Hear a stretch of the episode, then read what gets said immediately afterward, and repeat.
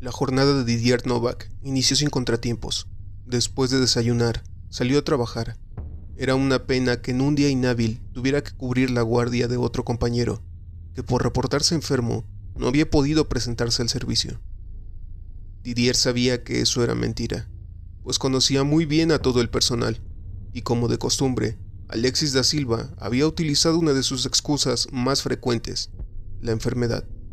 Era bastante chocante para Didier no tener el mismo descaro para mentir y simplemente dejar que el supervisor resolviera el infortunio como pudiera, reflexionaba en el camino. Al llegar, firmó la bitácora y salió a dar la primera vuelta al bosque para verificar que todo estuviera en orden.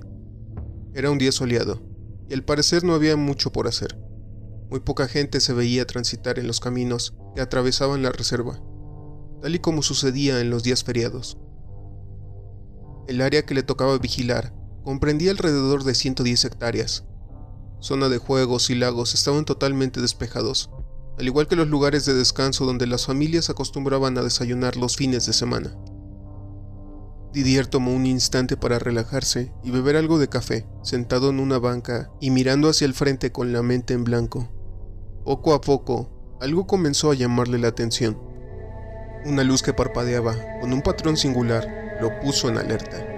De inmediato, en su mente cruzó la idea de que algún paseante se encontraba en peligro, así que se puso en marcha y tomó el camino apresuradamente. El sector de donde provenía la señal era uno de los más densos de vegetación. Le costó poco más de 20 minutos llegar hasta el punto solo para darse cuenta de que no había absolutamente nadie, y la luz había dejado de emitirse. El guardabosques solo encontró un montículo de piedra que de la nada había colapsado dejando a la intemperie un hueco por el que asomó la cabeza cubriéndose la nariz y boca con un pañuelo. Todo esto previendo que existieran gases tóxicos. Pensaba que quizá podría tratarse de un fuego fatuo, producto de la descomposición de materia orgánica, como pasaba en algunas ocasiones en los cementerios.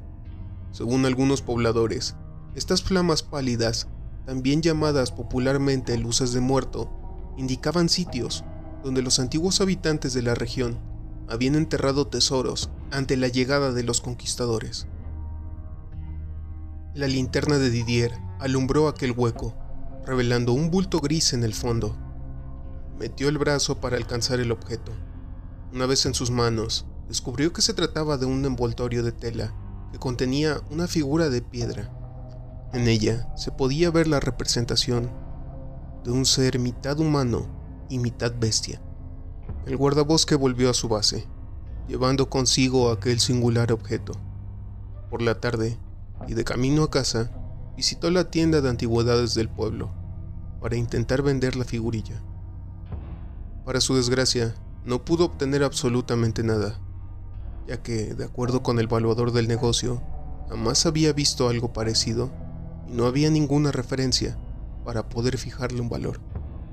Desilusionado y sin nada más por hacer, regresó a su casa decidido a convertir su nuevo tesoro en un viejo pisapapeles. Ese fue su destino aquella noche. Ya en su apartamento, Didier abrió la nevera para sacar una cerveza y un poco más relajado se sentó en el sofá para ver una serie vía streaming y olvidarse de su peculiar día, quedándose dormido al poco tiempo. En sus sueños, Veía la imagen de una mujer. Parecía de Oriente Medio y le decía algo que no alcanzaba a entender. Después, unos ojos rojos con pupilas de gato aparecían enfrente de él, despertándolo en medio de la noche. Al abrir los ojos, miró la figurilla que se encontraba colocada en el centro de entretenimiento. Una clara sensación de miedo recorrió el cuerpo de Didier por lo que lanzó sobre ella una playera para cubrirla.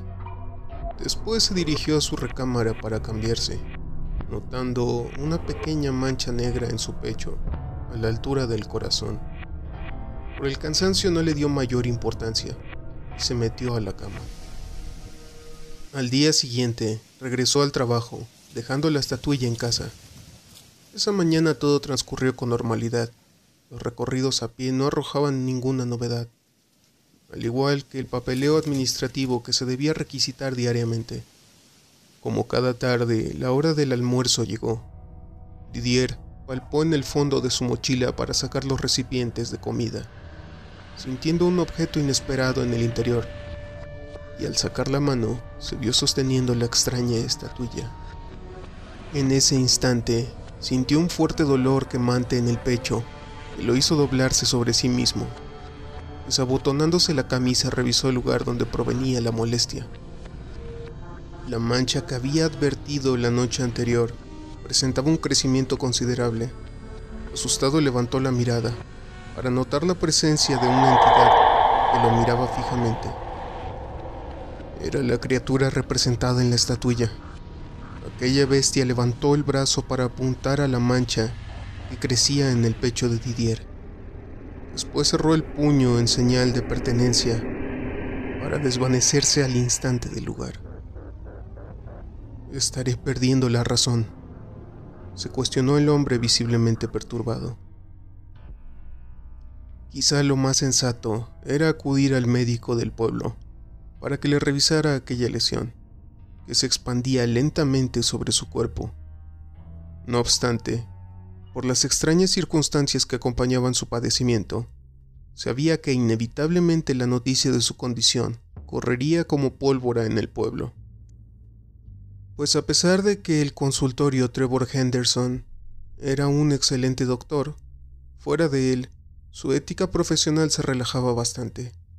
No era coincidencia que muchos casos delicados de salud llegaran al dominio público. Nadie podía asegurar que el galeno era quien revelaba detalles de las enfermedades atípicas que se presentaban en la comunidad, mismas que regularmente tenían una naturaleza venérea. Didier no iba a cometer el error de confiar en Henderson, así que marcó al hospital de Santa Elena, el pueblo más cercano, para solicitar una cita. La recepcionista le indicó que la agenda estaba saturada para los dos siguientes días, pero que podía apartarle un espacio para el miércoles por la mañana. No tuvo más remedio que aceptar la propuesta. El hombre esa tarde completó sus recorridos de vigilancia vespertinos. Se quedó sentado en el puesto de control, inmerso en sus pensamientos. De vez en cuando recorría con la mano su pecho, sin sentir rastro de dolor. La figurilla del demonio seguía en la mesa, lugar en donde la dejó después de haber tenido su insólito encuentro.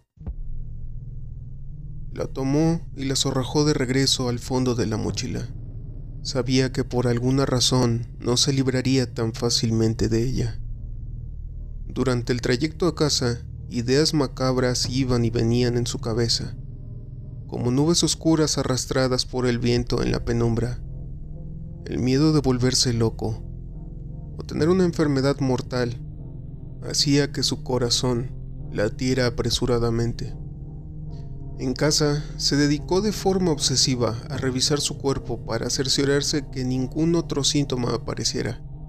Se miraba frecuentemente en el espejo. Examinaba sus párpados y lengua.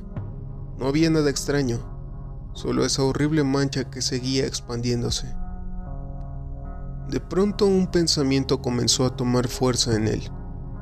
Todos los problemas habían iniciado desde que extrajo en el bosque aquella figurilla así que consultó en internet, escribiendo en el buscador las siguientes palabras.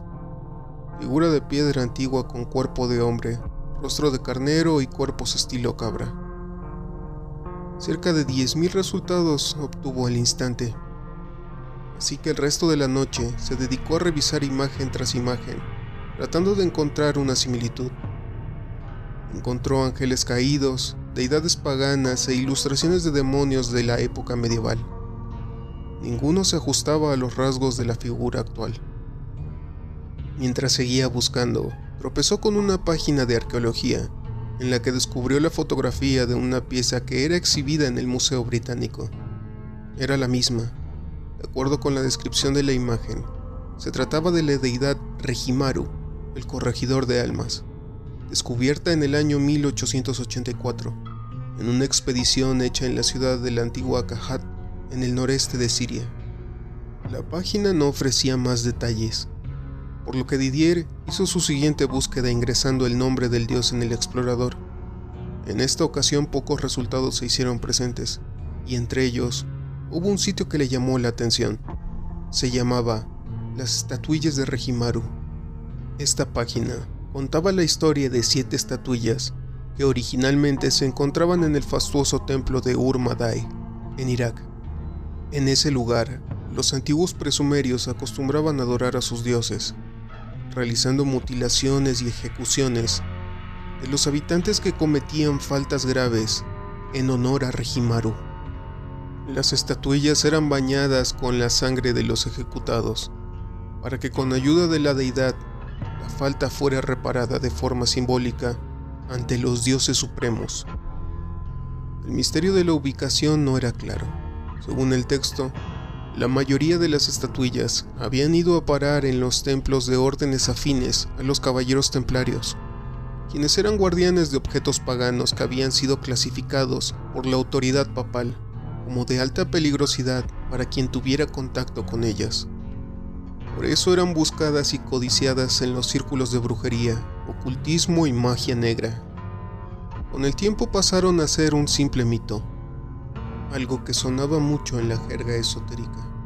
Muchos aseguraban que las estatuillas habían sido separadas y escondidas en diferentes partes del mundo, con la finalidad de menguar su poder.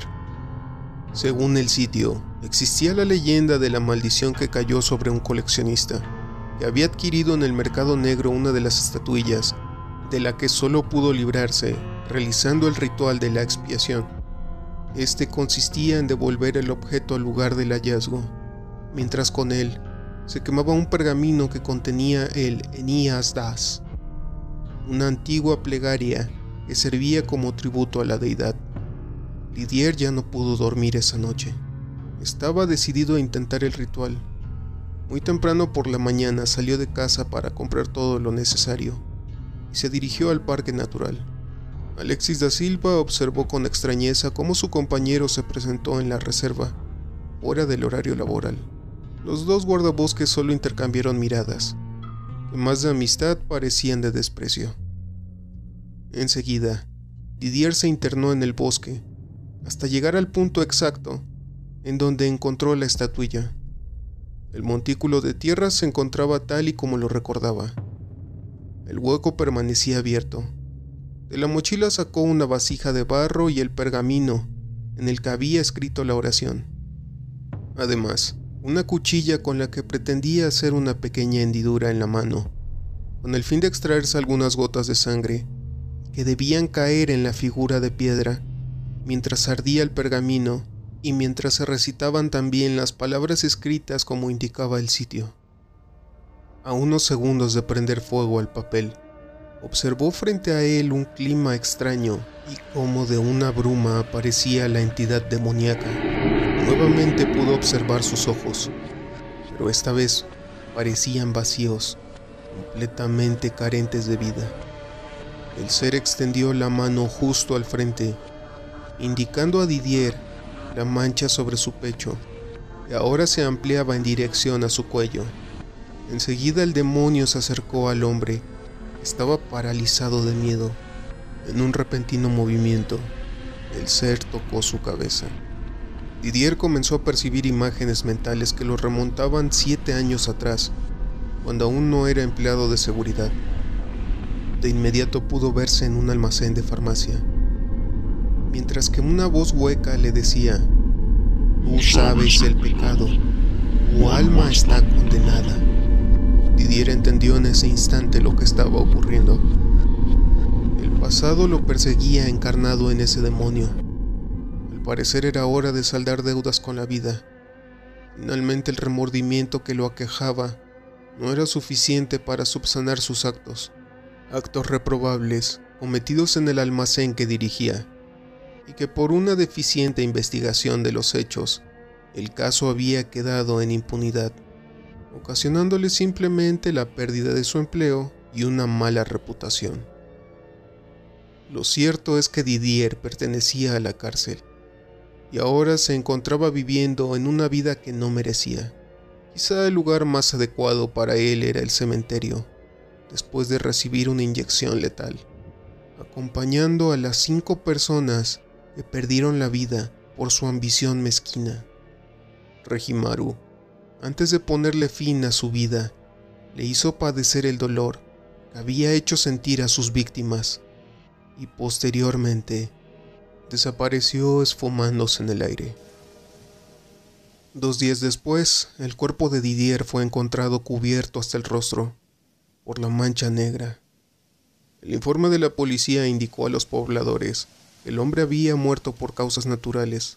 Sin embargo, algunas fotografías de la escena se filtraron a la prensa y debido a la rareza de los elementos que acompañaban al cadáver, en el pueblo comenzó a correr la versión de que había sido asesinado en un ritual satánico practicado en el bosque. Tres meses posteriores a los hechos, la sección del bosque abrió. Un corredor descansaba después de ejercitarse en la reserva. Un clima extraño lo detuvo, y al fondo, un fuego fatuo llamaba su atención.